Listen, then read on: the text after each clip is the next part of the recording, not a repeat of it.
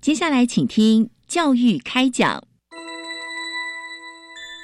越学越多，越学越好玩；越学越多，越学越好玩。如果教育是春雨，我希望能滋养每一颗种子；如果教育是阳光，我希望能活络伸展每一株幼苗。聆听学子心声，分享教学心得，关怀环境变迁。扩大教育资源的平台，欢迎收听李大华主持的《教育开讲》，教育从倾听开始，一定划得来。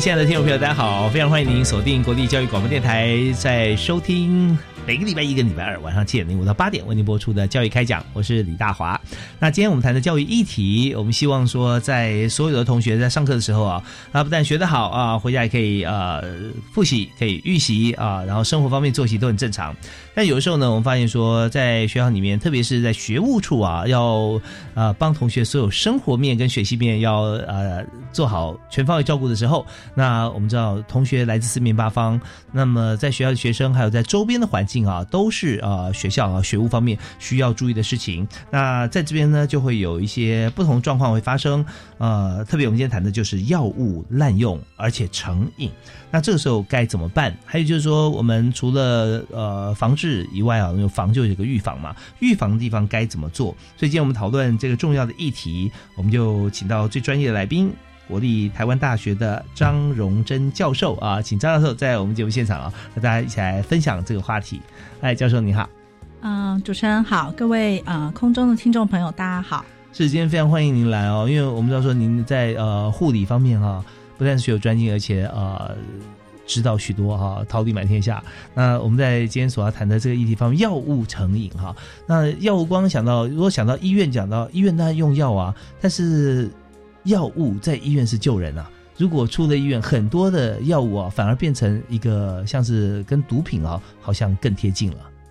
呃，对，我们今天其实在这个教育广播的现场，想要跟家长、跟学生、老师分享的，就是说，呃，药物呃用的好是治病，当他用的不适当、时间不对、剂量不对，或者是用途不对，那很可能就是叫做滥用，是，就是不正当或不不恰当的使用就是滥用。嗯，那滥用到一个程度之后，哎，你想停停不下来，其实就变成。很像是依赖，那俗话说就叫做成瘾，所以我们当然就是希望，呃，药物不要不恰当的使用，那都是在适当的时机使用，嗯哼哼，那避免它误用了、滥用了，或是依赖，或是成瘾。OK，所以我们知道说这个用药，还有一句话说，呃，药即是毒啊，就讲它在合成的过程当中啦，各方面它用化学的方式合成西药，那么呃，所以我们用的时候，呃，剂量也是非常重要，还有在这个年龄层啊，各方面啊，我们都要做一个全方位的一个呃。查明啊，才能来开这个处方，所以医师这方面我们就非常仰恋仰赖医师的专业。那么呃，但张仁珍张博士啊，目前是在呃国立台湾大学医学院的护理系担任副教授。那所以在我们教学的过程里面哈，那特别是跟同学互动的时候啊，那有没有一些跟药物相关的部分或护理部分啊？这是当然是我们题外话，但是也跟所有的听众朋友来谈一下，在学校教学啊，跟我们今天主题中相关的部分有没有啊？怎么样来进行？好。呃，就是跟教育现场会有关的哈，不论说学生他是大学生，或者是高中生，甚至更年幼一点是国中生，其实都有机会在不小心的状况下用了药物。那这个药物很可能原本不是拿来这样用的。那当然我们讲，有可能是不小心用到家里人的药品了哈。那不过我们讲这个教育部很希望能够预防的大部分。大概指的就是呃被视为毒品的药物啦，嘿，就是说可能不是正常管道取得的，那可能只是好奇或甚至是不小心误用，或者是呃就是被人家引诱而使用，或者是去参加 party，那希望用一些物品可以助兴、可以放松、可以舒压。通常我们想要预防的或想要。呃禁止的大概是这一块。OK，好，所以这边呢，我张老师刚刚跟大家讲，这 range 很宽哦，啊，也不要在这个呃，好像抓贼一样这样子说啊，你是怎么样的，就先定他的罪哈，而是说我们知道说，在各种情况底下，它是一个非常呃 soft 的环境啊。也也许就被别人推荐，被别人鼓励，或者说坐上，哎，觉得试试看，没有人教他教他用，大家觉得，哎，大家都在用，那我试试看吧。他是完全主动的，各种情况其实都有可能发生。那重点是说，如果发生以后，那我们怎么办？再把它拉回来嘛，啊，嗯然后不要让它到成瘾。但另外一方面，呃，刚刚张老师也特别提到，在家庭里面有些小朋友啊，然后讲说，你看那个药的指处方，呃，就药药上面的一些呃文字的叙述，那在儿童不能拿到的地方，有些小朋友看到什么抓着吃啊，那这时候也是另外一种危险。但我们知道说，今天讲的成瘾这个部分哈、其实跟禁药是很有关系的。那我们特别是在年轻人方面，现在大家会很忽略，觉得说，哎，大家都吃应该没事吧？那事实上事情可大了。啊，吃了以后会成瘾，然后未来哈、往后所造成一些呃负面的一些、作用跟效果哈、那所以影响人的一生。所以我们在开始进入今天主题的时候，我们就首先想要先从这个药物滥用啊，然后成瘾这个情况啊，来跟大家来来说明一下，大概我们通常碰到的情形有哪几类型？那么呃，有没有什么样的方式可以让家长或者老师可以警觉到，或周边人可以知道，说他可能有点状况？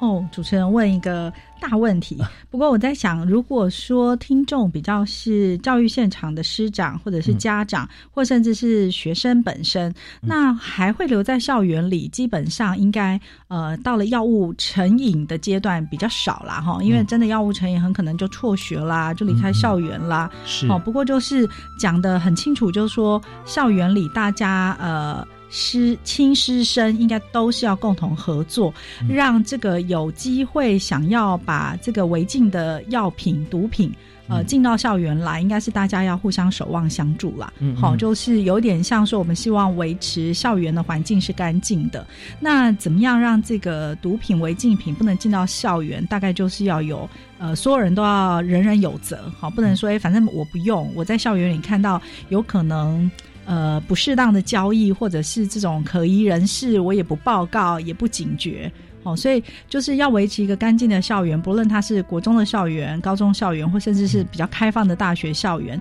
应该都是所有人都要有一个责任，就是诶，这种违禁品或是毒品，或者是说容易引诱人，呃，不适当要去使用的这些东西，我们都应该。共同把它防堵在校园之外啦。嗯那当然，国家尽力的希望它是防堵在边境之外，就希望这些毒品不要进到台湾啦，在台湾也不要有本土制造啦，哈、嗯这个就是呃主角于境外，就像我们在防 COVID nineteen 一样，就希望哎有毒的有有就是危险的东西不要进来，这最好嘛哈。但是防不胜防。COVID 还可以检验，大家还有警觉，但是毒品这种东西通常有带啦，有走私。我们不是一天到晚听新闻讲，哎呦又查获什么的走私或是夹带，嗯所以它一定是道高一尺，魔高一丈啦。所以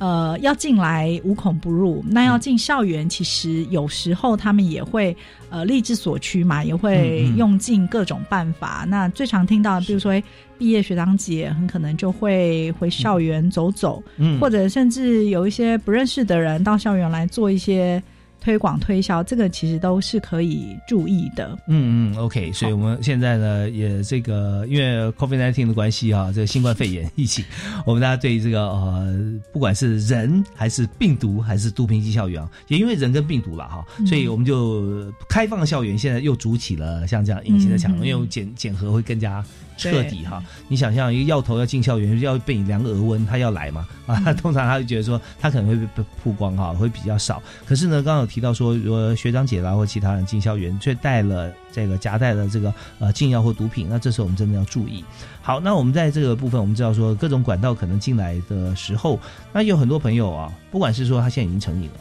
或者是很担心自己的学生或孩子会成瘾，通常大家哈都不太清楚。他到底为什么会成瘾？好，对不对那我我们讲一下，就是这种呃，所谓的药物哈，那医学上比较称之为物质啦。那基本上它就是会对呃中枢神经有一些作用，不论它是刺激的、是放松的、是舒压的，那它就是要产生效果嘛，你才会想用。嗯嗯，对，所以也许孩子们是因为压力很大，所以想要放松。嗯那或者是说偶尔会有这种感觉自己注意力不专注，或是很容易打瞌睡。好、嗯像开呃大卡车司机，那他也想要用个东西提神。嗯好、所以每个人去用这种药品或者是物质，一开始可能都有一些背景。哈、出发点感觉好像没有什么太太大的对，那啊他也觉得啊，我就是这一阵子比较累，所以嗯我只要度过这一阵子就好。所以很多人一开始用，当然没有人一开始用就想我就是成想要成为成瘾，嗯哦、因为成瘾毕竟是难过的。是所以其实一开始每个人都认为自己应该可以控制，应该还 OK。我只是短暂用，我只是少少用，但是他不知道说，其实这些物质进了人的身体，它其实是实质改变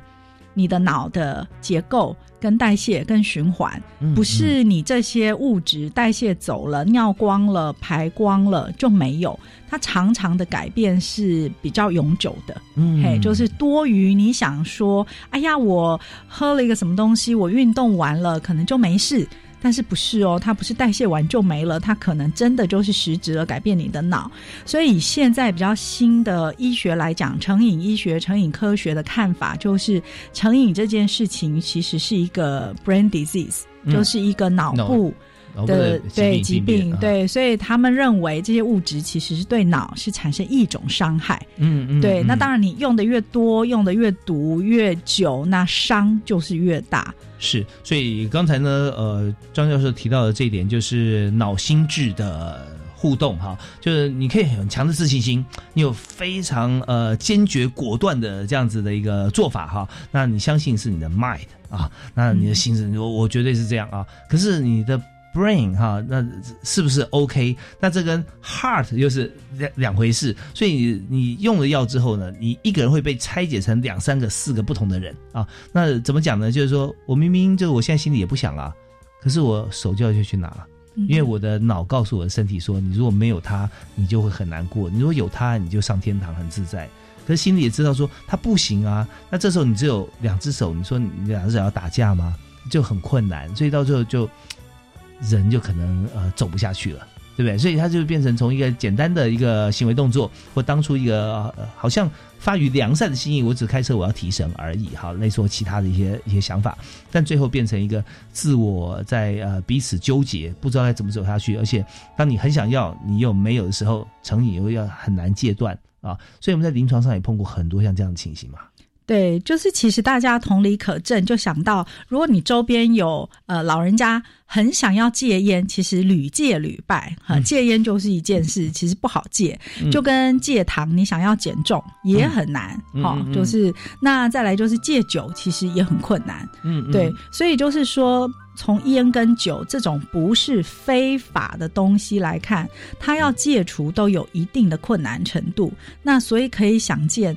非法的东西要戒，那就是更难了。它之所以要被管制为管制药品，之所以要被视为是毒品，就表示它其实呃很难受控制。嗯，对，嗯就当它染上了、用上了，其实要戒的困难度大概都比戒烟、比戒酒、比戒糖嗯都还要难是上非常多倍。所以才会说，我们在呃年轻人族群都很希望说，千万不要保持一个侥幸的心理。嗯对我就是偶尔用一下嘛，那 party 的时候大家都用，哪有人都变成瘾？嗯好，所以不见得是碰一下的人都一定立马转成毒瘾，但是就是说，你一你不知道你的体质是不是比较容易脑伤。留下的后遗症多。第二是你不知道哪一天你遇到一个比较大的生活挫折，比如说啊，你不小心失恋了，嗯。不小心考试失败了，不小心求职工作不顺利，职场上有很大的冲突，或者是你念书没兴趣，就你遇到人生挫折阶段的时候，那时候，哎，你的脑子可能就会提醒你，哎，你这么有压力，用个什么东西，是不是就是放松啦？嗯，啊，你就会很快想起，呼叫到对，很快想起那个 memory，就是哎，你以前其实哈过一根烟，觉得哎，抽烟之后饭后一根烟，快乐似神仙吧？哈，如果这这个是那种感觉的话，很可能在你人生最低潮、最落寞的时候，那时候你已经管不到这个是。非法的管不到这个，就想算了，我就现在，呃，得过且过，过一天算一天，所以也不会打算那么长久。嗯，OK，所以这边呃，毒品这件事情是考验大家的信心啊、自信心，还有自制力，还有你的聪明。你越聪明越会联想，你越容易上瘾啊，因为又想到说，哎，我之前怎么样怎么样。所以你在这边呃，只要没有用毒瘾，你最多是说你不知道呃用了这样子的药物会是什么样感觉以外，其他都是啊，就都是很棒的。当然这一点你你千万不要用啊，你也不要知道，一旦是使用过之后，嗯。它就会让你一步一步的啊，一次一次都想去用。如果真的用的话，那就很难戒除这个毒瘾。好，那我们在这边呢，呃，我们特别邀访国立台湾大学附设医院的护理部副主任张荣珍啊，张副主任，同时他也是呃台大护理系的副教授啊。那我们稍微休息一下，我们稍后来谈，在这个成瘾的这种情况。底下哈，那大概他嗯会有什么样子的行为，或者说他成瘾？呃，比方说我们讲的是一般的像青少年他们的药物滥用，那也有像是忧郁症啊，他也是啊相关的精神啊疾病方面的药物，那也会有提到说成瘾的部分啊。那专业的理论基准是如何？那我们怎么样来做一些调整？啊，我们休息一下，马上回来。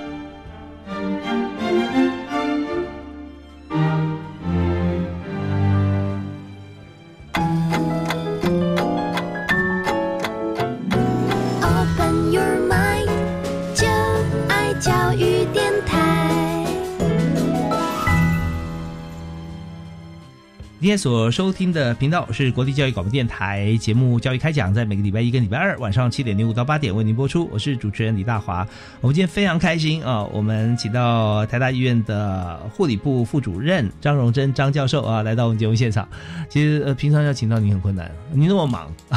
学校里面要教课，然后在医院里面，对不对？你要负责很多行政的工作。那但是今天呢？呃，不得不来，因为我们提到是专业的问题啊。其实这个呃，傅教授可以跟我们讲很多啊，在临床方面的经验，还有给大家建议。就我们刚才提到的是药物滥用啊这个部分。那我在前面呢这个阶段抛出一个子题啊，就是说像忧郁症方面的药物啊，好像也是时有所闻，听到有些朋友会提到了啊，就说他用药呃，如果停药的话，他可能会觉得呃有些不舒服啊。这种情况，所以从这几个方面，是不是可以跟我们来谈谈看啊？这两种不同情形啊，它的异同啊，差异跟相同是在哪里？好，很谢谢主持人哈，就是提到一个很重要的问题，其实都是现代人面临很大的挑战啊，因为毕竟压力大啦，生活紧凑啦，繁忙，所以就是其实药物滥用、药物成瘾跟忧郁症关系还真密切哦。嗯，就是药物滥用的人，其实有一部分。他本身呃是个焦虑症或忧郁症的人，他只是不知道其实应该可以就医，就医可以改善，所以他生活的很悲惨，人际关系也不好，工作表现也不佳，或者是说学生哎就是念不下书，好，然后成绩也一落千丈，那又被家人责怪，那老师也不谅解，同学们也看不起啊，反正越考越糟，你也不是呃什么优秀的学生，所以在这样的状况，其实他背后是出现了焦虑、忧郁的一些症状。或甚至已经达到呃疾病的诊断，是应该就医。但是也许没有这个感觉，或者是说不知道原来就医是可以改善，觉得啊我就是心事嘛，我就是跟别人有。相处上的问题，或是我心里就是觉得比不上别人哈，或是哎我要的表现就是我老板都不满意，一直退我东西，我总之就是工作不满意，家庭不满意，人际关系不满意，把自己的生活生活的非常糟糕。那这种状况其实很长都是药物滥用的潜在的使用者。好，因为他实在生活一团乱，他也不在乎再更乱一点，或是再糟一点。所以当别人介绍他一些嗯，搞不好可以改善心情的，可以提神的，那他就用了，哎，那就走上了这条路。所以我在这里想要呼吁的是说，其实有一些人，呃，面对工作的挑战或压力，或是课业的挑战或压力，当你觉得自己的焦虑啦、忧郁啦，已经超出你自己能够。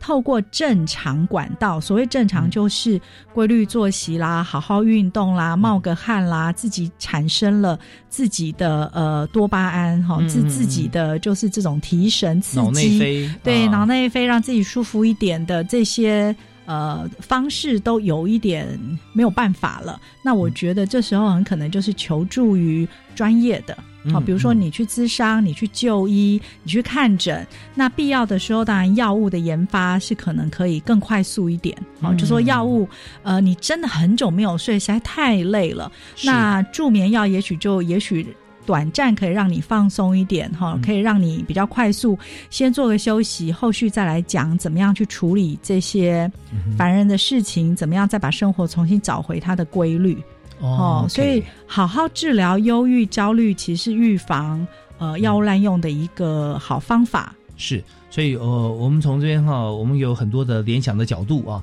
比方说，我们身体里面哈，不是心理哦，是身体哈。身体如果说反复发炎，嗯嗯嗯，那这个部位可能就很麻烦，对不对？对对，那有时候甚至它会产生其他的癌变啊，或者各方面，因为它也治不好嘛，反复发炎啊，你也让他这个没有办法治，或者说长期有这方面病痛，你也没有求医啊，没有跟医生来做一些咨询。好，那我们反过来看看的心情方面，如果你做什么事情啊，你反复受挫。嗯嗯，那那时候就是很严重了嘛啊，因为你一直在这边没法突破，所以刚才呃张老师就提到说，那有些人就寻求啊药物啊，这药物可能是禁药啊，滥用一些药物或毒品啊，你就用了以后，他也不会事情做得好，但起码你不会觉得说，哎，我受挫折感，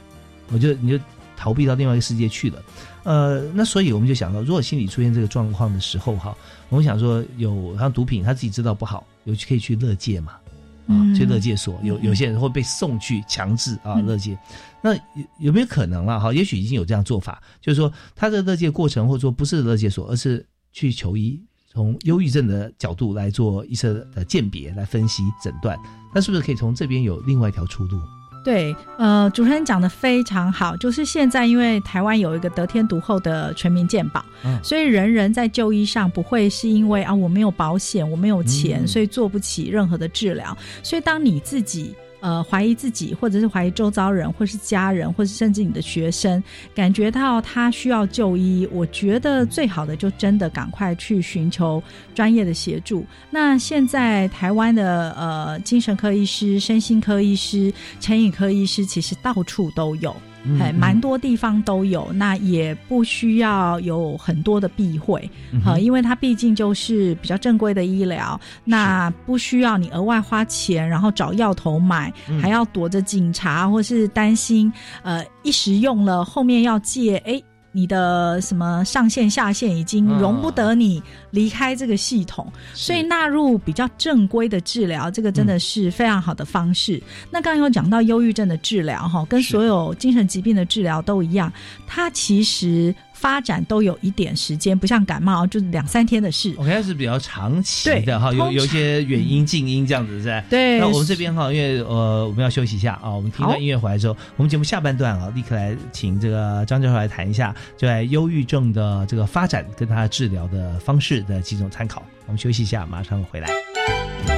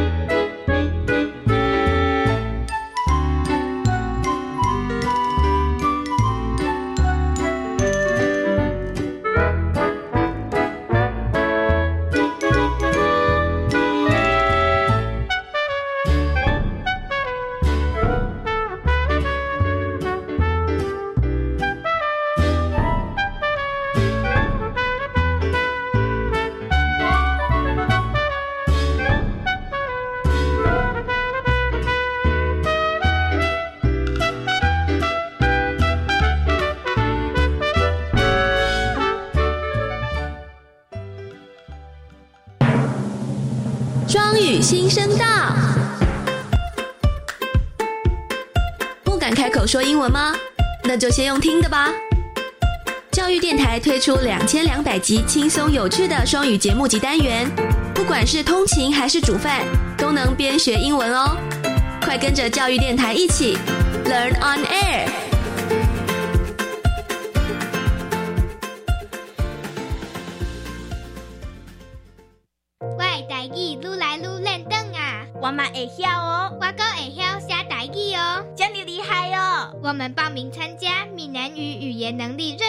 认证考试，好不好？要缴报名费吗？十九岁以下免费，还有奖品耶！好哦，那我们一起去参加吧！赞！闽南语语言能力认证考试报名从即日起到五月七号，只要在考试当天完成所有测验项目，就能够获得奖励品一份。以上广告是由教育部提供。爸爸，嗯，四月份要干嘛？庆祝儿童节？不对，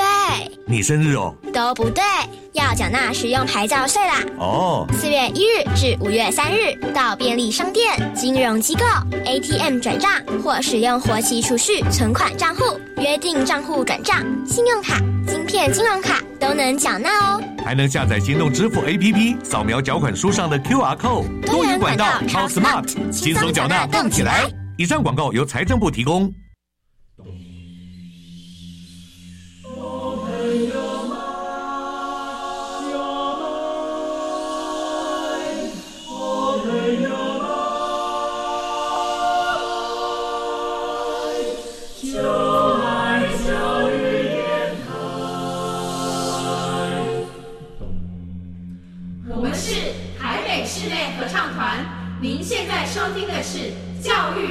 电台。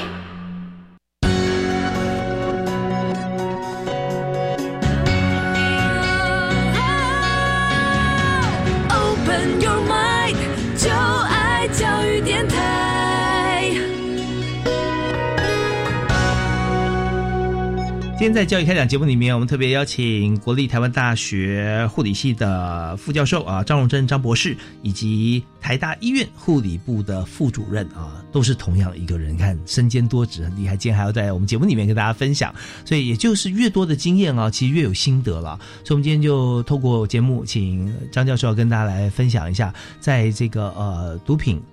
滥用或者忧郁症的药物啊，以及如果成瘾的话，如何来戒或用什么样的方式？其实这些就从过去、现在、未来，在一个呃毒品的这个呃整个它的周期里面啊，我们都希望让大家了解。呃，了解的目的是不要去碰它啊，所以它真的是蛮可怕的。那么从这边，我们再继续刚才谈的忧郁症这个部分了啊。你刚提到说，很多毒品嗯上瘾或者说使用这个禁药毒品的朋友，他可能都是有忧郁的倾向了，要找医师来透过台湾这个独有的全民健保这么好的一个制度啊，来做鉴别诊断了。嗯，那然后之后我们要怎么样进行呢？好，就是刚刚提到说，呃。潜在有可能未来会发展成去呃找毒品使用了哈，嗯就是在呃天时地利人和的状况下，正好就被提供了或用了。嗯，那这些人有时候的确是没有警觉，或是没有发现到自己其实处于焦虑或忧郁的状况。嗯那就像主持人说的，诶早一点要去找到。医师来评估跟就诊。那台湾的精神医疗的治疗其实蛮成熟的，哈、嗯就是在这个评估病人或给予用药好的部分都蛮好的。那甚至台湾现在也有蛮多的心理所或智商所，嗯呃，也就是你除了用药，应该就是三分之一啦，哈，用抗郁剂的药，那呃，它可以改善大概三分之一。那另外三分之二是什么呢？其中还有三分之一就是你自己，你也要开始一个稳定的生活作息，哈，比如说你要规律运动，然后规律的呃工作，然后。呃，吃东西啊，哈，人际交往、生活安排都是要朝一个比较正常的方向走。嗯那最后另外三分之一就是你周围的家人跟你互动的人。哦，嗯所以呃，去找医师治疗就有点像高血压吧？你高血压不能说我也不控制血压，也不运动，然后也不减重，也不戒烟，也不戒酒，嗯那我就光靠吃高血压降压药，我就会好。是不会的，哦不会的。啊对，所以就是用药是其中一部分哈。你好好跟医师讨论到适合你的药、跟适合你的剂量、跟适合你吃的方式。那嗯通常这个药物的治疗也要很长一段时间了哈，因为精神疾病不是感冒一样就这么短，它就是会很长的一段时间，所以必须一定要很有耐心。呃，有一个比较长的疗程，通常我们都会说，大概要三呃两三个礼拜后，这个药效才比较明显。所以很难讲说，哦，我去看了医生，吃了两三天药，怎么没好？嗯嗯，对，因为你的忧郁可能也不是两三天的事，都是两三个礼拜，甚至两三个月，还很多人是两三年，或哎，搞不好更夸张，还有二三十年的，哎，就是不处理，因为二三十年的心情忧郁，大概不像癌症，不像感冒，不像咳嗽，不像血压高，会得到人的警觉，所以常常精神疾病是。呃，知道啦，知道不好，但是不知道可以就医，也不知道应该要早点就医。嗯嗯嗯，对。所以说这方面，我们如果有任何一点，我们自己其实最清楚了，但是自己最清楚它些微的变化，也自己最容易放过。自己去看医生这件事情，对，因为大家都很忌讳去看精神科。对我今天没去看，我觉得不太舒服，没去看。我明天哎，我还活着嘛，对，也没什么太大差别，我就继续吧。我可能身体自己会调试，我心情可能自己会好。所以嗯，很重要就是踏出第一步是很重要了，人一定要有行动力。对，那忧郁症这个其实，在世界上的诊断都一样，你只要持续心情都没有改善，心情的恶劣，你只要持续两周，就算忧郁症了耶。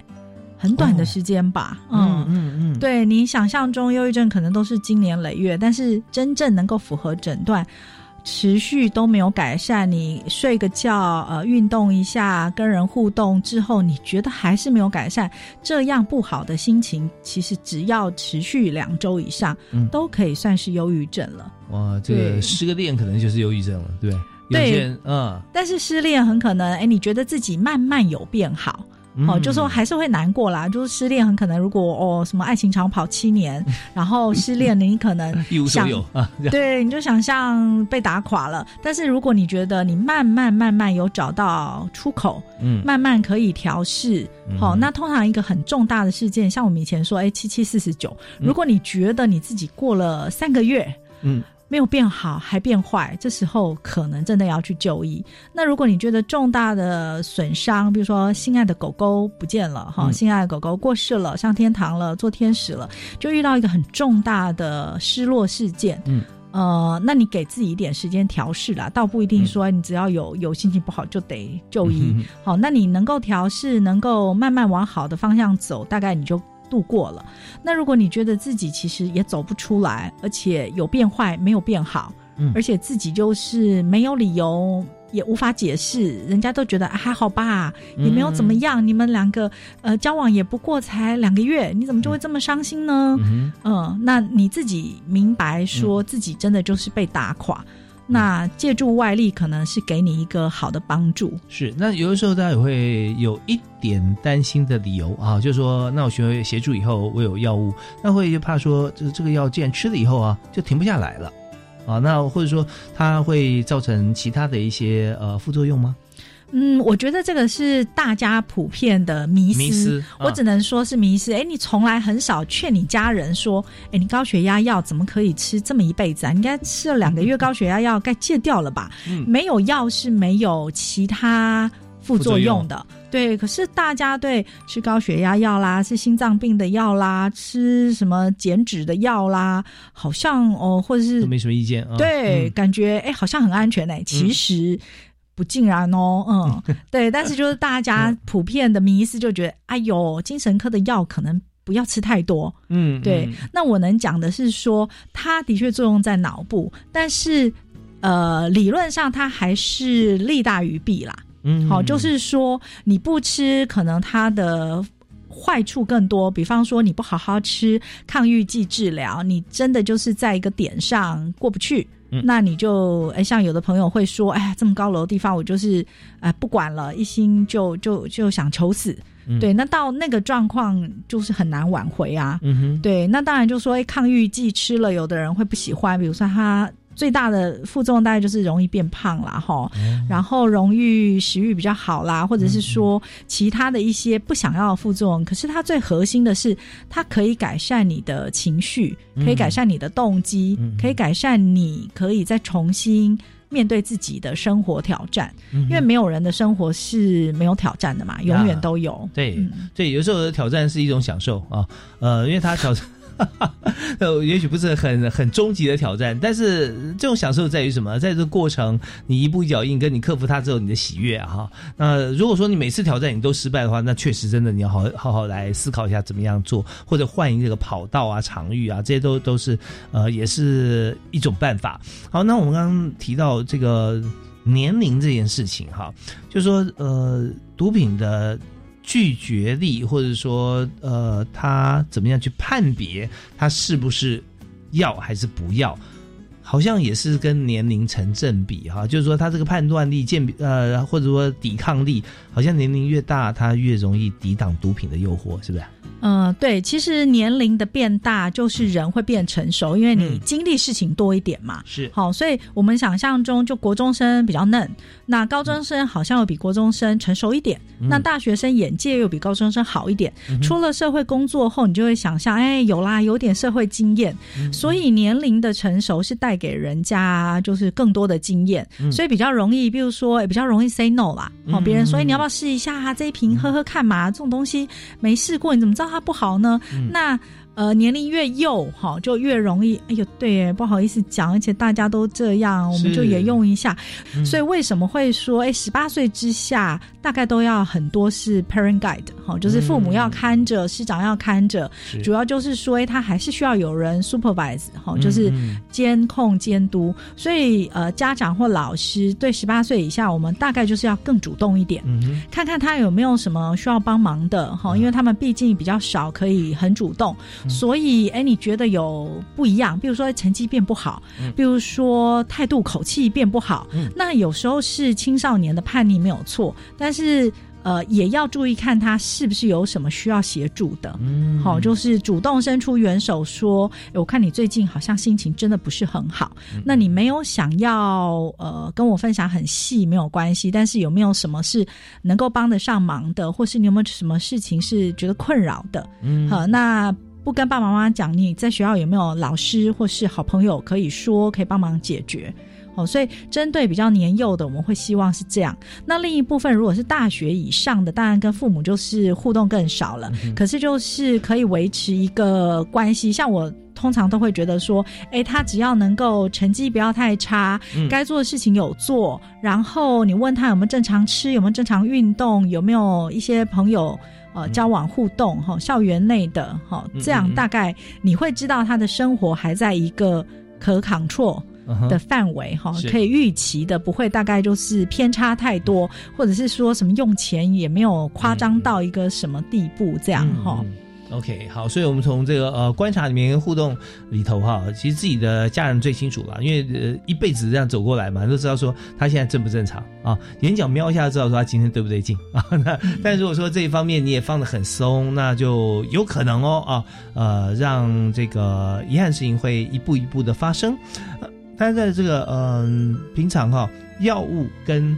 烟跟酒其实会常会联合在一起。对，主持人真的太厉害了。主持人讲到的这一点，就是我今天也想要提醒所有的同学也好，老师、家长也好，就是太早开始接触这种对呃脑部有影响的东西，其实是太早让这个还没有发育到非常非常完全成熟的脑，暴露在物质的影响下。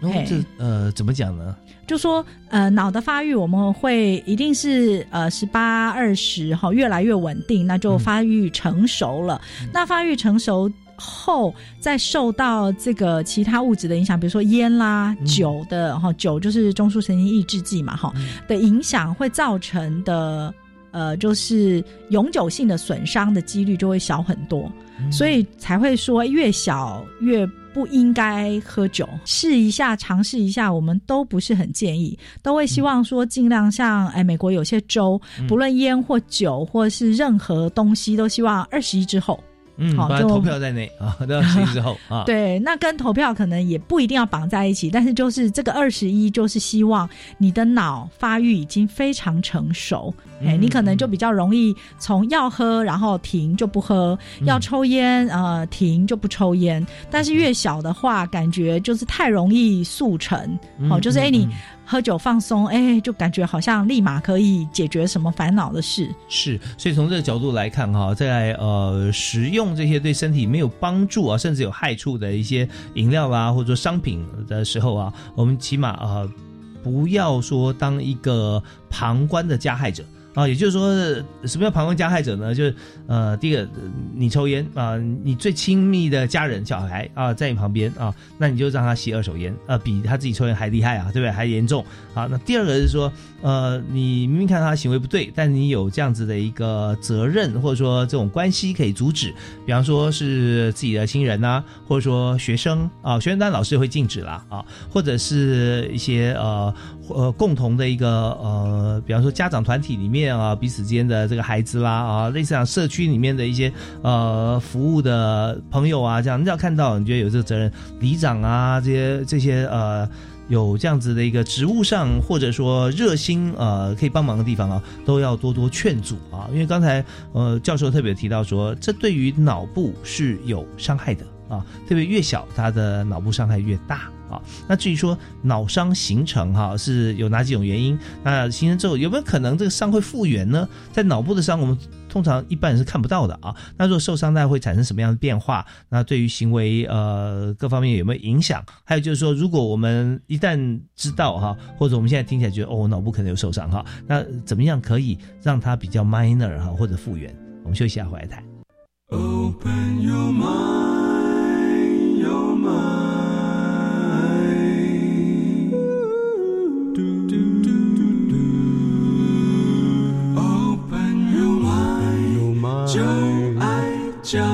电台，非常欢迎您持续锁定国立教育广播电台，收听今天的教育开讲。那大华今天为您邀请到的来宾，好朋友是国立台湾大学医学院附设医院，就台大医院啊护理部的张荣珍张副主任。那同时，张副主任也在台大。呃，护理系啊，担任副教授。那张博士在整个研究跟教学，还有在现场服务啊，发觉说你是同时进行啊，对不对？所以我觉得这是有很大的优点啊，包含对于学生。包含对于呃在医院里面的病人啊或医护的互动啊，都是随时有最新的讯息资讯来来这个呃交流。那今天呢，我们就请张教授、张博士特别跟大家来分享啊，在呃禁药跟毒品这一块。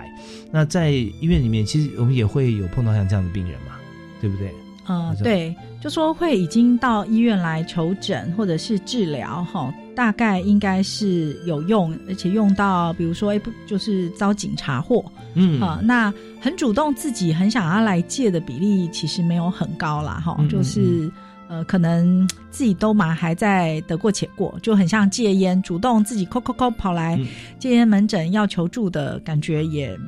不是很高，有限啊，哎，有限，对，可能就是啊，医师已经下了禁令了，说你再不戒烟就怎么样了，才会过来哈。那我是呃，在过去比较多的机会是跟大专校院有互动啦，哦，那所以在大专校院现场看到的真正呃已经用毒需要到求医治疗，倒没那么多，还留在校园里的。但是我们看到的一个警讯的现象就是说，呃，他在校园里如果太年轻就开始喝酒。嗯，好，比如说大一进去，哇，多美好！学长学姐就开始约喝酒，那甚至以前还听过发生过遗憾的事情嘛，哈，灌酒灌酒灌到酒精中毒，然后送医不治。嗯，所以在这里也是要呼吁说，校园还是要养成一个安全的文化啦，就是喝酒只是偶尔，呃，喝喝啤酒，然后娱乐娱乐，呃，那。呃，灌酒、拼酒都是不建议的。嗯，OK，所以我们在这个学校里面有各种不同的情形，但是呃，我们希望每一位同学师长哈都能够知道啊，关注这些事情，适可而止。或者说只是当做非常呃轻微的一个像助兴啊，喝点酒让血液循环快一点啊，让开心一点啊，这样而已。那千万不要再呃用各种形式的这个拼酒啊，好像故意来制造一些气氛啊，嗨起来这样。其实这是对自己身体有很大的危害。对，好，那既然讲到危害，我们就来谈谈看哈，这个喝酒会伤身不止哦，还会伤脑。对吧？嗯嗯那提到这些都对脑部的影响嘛对？抽烟跟脑部的影响关系也有吗呃？也都是，就是主持人讲到的烟跟酒，现在来讲虽然不是叫做非法的东西，但它多多少少还是有损伤了。哈。损伤的部分，大家烟就比较知道哦，可能损伤脑、损伤肺哦。那酒当然就损伤脑，也损伤肝哦嗯。就是嗯总之它会走过就有痕迹嘛，哈，留在哪个地方就会在那个地方制造了一些伤害。那主持人讲到说，到底这些伤害怎么样复原？如果说这个伤害不是到很严重，然后已经完全就是个病人要去戒治所、乐治所之类的哈，这个我们就留给呃医师来伤脑筋了哈，因为毕竟那个要走到那个地方，大概他就要跟医疗机构保持密切联系了。嗯我们要讲的是说，他一旦也有有用，但是没有到那么严重，怎么样自我疗愈或恢复？是也就是说，你只要越透过更多的正常作息，嗯叫做 natural reward，、就说你从自然的方式得到一些。回馈，比如说你很认真念书，结果你终于考好了，嗯那这个就是一个对你的忧郁的一个好的效果。哦，就说你终于念书，终于度过难关了，啊有成就了，嗯那你就是给自己一个肯定，然后又拿到一个你要的。呃，就是成功成就嘛，哈、那嗯给自己一个正向的回馈。嗯。那我们讲的这种回馈的机制，只要它来自于自然状态下，嗯，它就会是好的，就有点像您好不容易撑过了、坚持过了，把马拉松跑完了，嗯或者说哎操场就是跑十圈，这是你的目标跑一圈就很不想跑了。后来你好不容易鼓励自己，哎呀，好好，我就是要跑十圈，或者我不想运动，好不容易克服，我就起来运动了。那你运动完就是通体舒畅，嗯，所以这样的就是一种自然的回馈，就说这个是没比较没有副作用的回馈机制。那我们要的回馈机制就是希望透过自然回馈，所以你好好跟别人互动，哎，你们就是真心交朋友，然后跟朋友出去爬山啦，然后你度过的愉快的一天，那这个就是比较自然的回馈方式，自然的正向回馈。是。那如果你今天不跟朋友出去，也不爬山，也不运动，然后日夜颠倒，然后就是靠着喝酒、靠着抽烟、靠着用药，那这个就是比较不自然的回馈模式哈。就它也会产生让你觉得说愉快，但是愉快就不自然，而且短暂，而且伴随着后面可能是一个后悔啊。对对对对 所以它就非常不单纯的一种快乐啊。对这种快乐越单纯越好。对。哦 OK，那这种就是说，如果用不自然的方式哈，那让你产生像这样的情况，我们讲说脑部会受到伤害嘛，因为又有很多伴随很多其他的一些感受啊嗯出来。那可是我们如果说开始改用比较正常、比较自然的方式啊，呃，考试得高分啊，工作有成就啊，啊，这些爬山体力舒畅啊，然后有有征服感，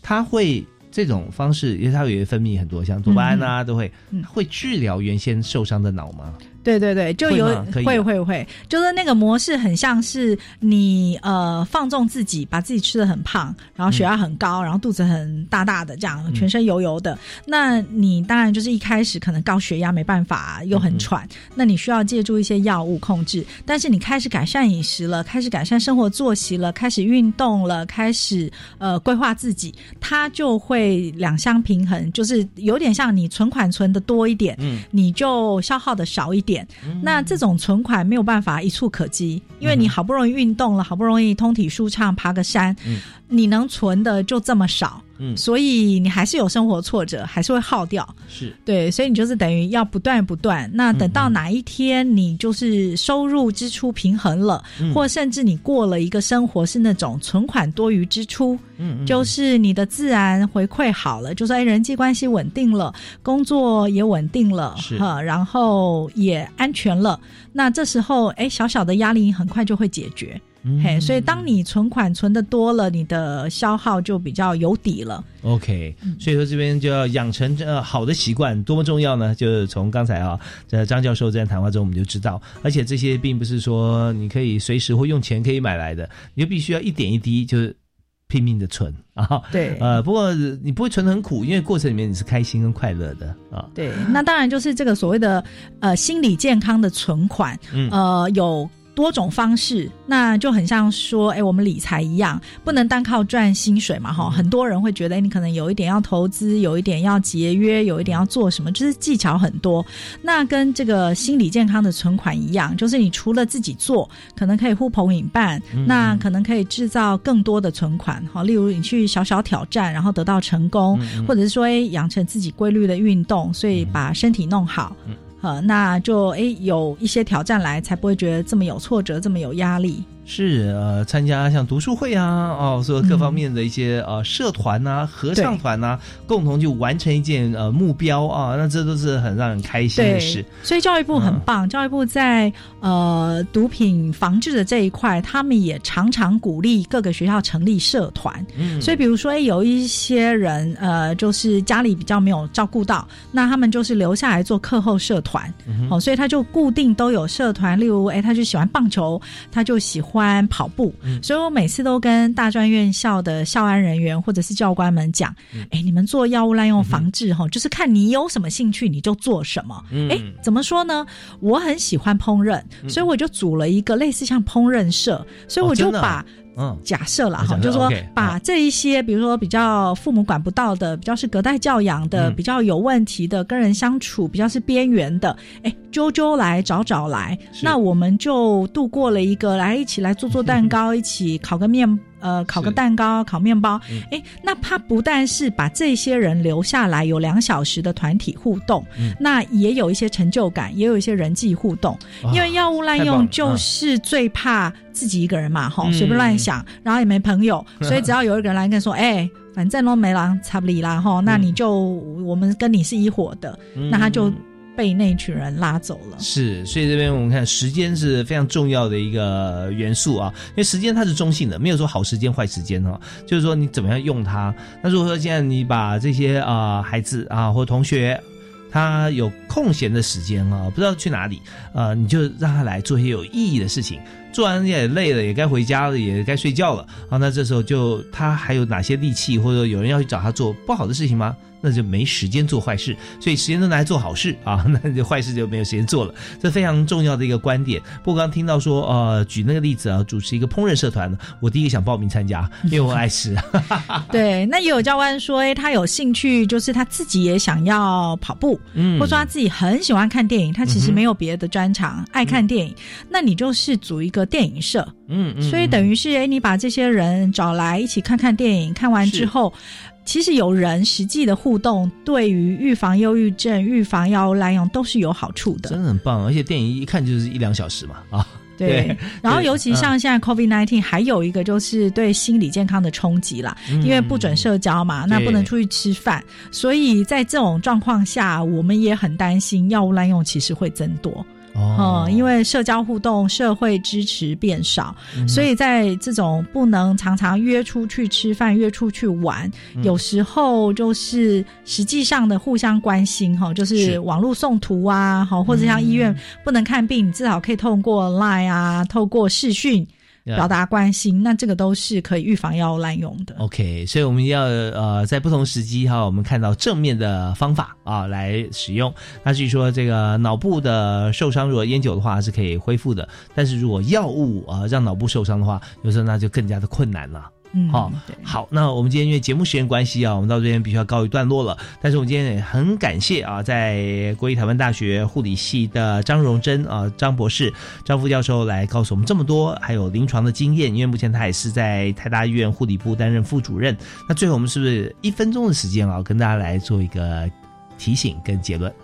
好，那在这里就是想要提醒呃家长跟教育现场的呃师长还有同学们都要记得，就是呃零开始启用，就是零零使用哈，就是 zero initiation，就是不要开始去尝试，其实是一个最好的预防方法。嗯，啊，就是你开始用了，你常常要担心什么时候自己是不是能停下来，所以不要开始用，就是一个最好的预防方法。那再来就是家长跟老师们都要更主动一点哈，就是提供你对孩子的关怀跟关注，让他知道说其实你在乎他，然后希望跟他一起解决他的困难，面对他的困境。嗯，好，那有有你的支持，很可能他们也比较不容易被。呃其他有心人士诱惑啦，或者是拉走这样。是，所以在这边呢，我们要让所有的朋友哈，要知道身边如果说有这方面呃可能忧虑的这样子的对象啊，要让他觉得说自己永远不孤单啊，而且、呃这些协助别人的呢，啊，一定自己永远以身作则啊，那这绝对是有说服力的。好，我们今天再次感谢国立台湾大学的张荣珍张副教授张博士啊，谢谢您提供这么多好的一些解方给大家，谢谢。好，谢谢主持人，谢谢大家。呀，感谢大家收听，我们下次再会，拜拜。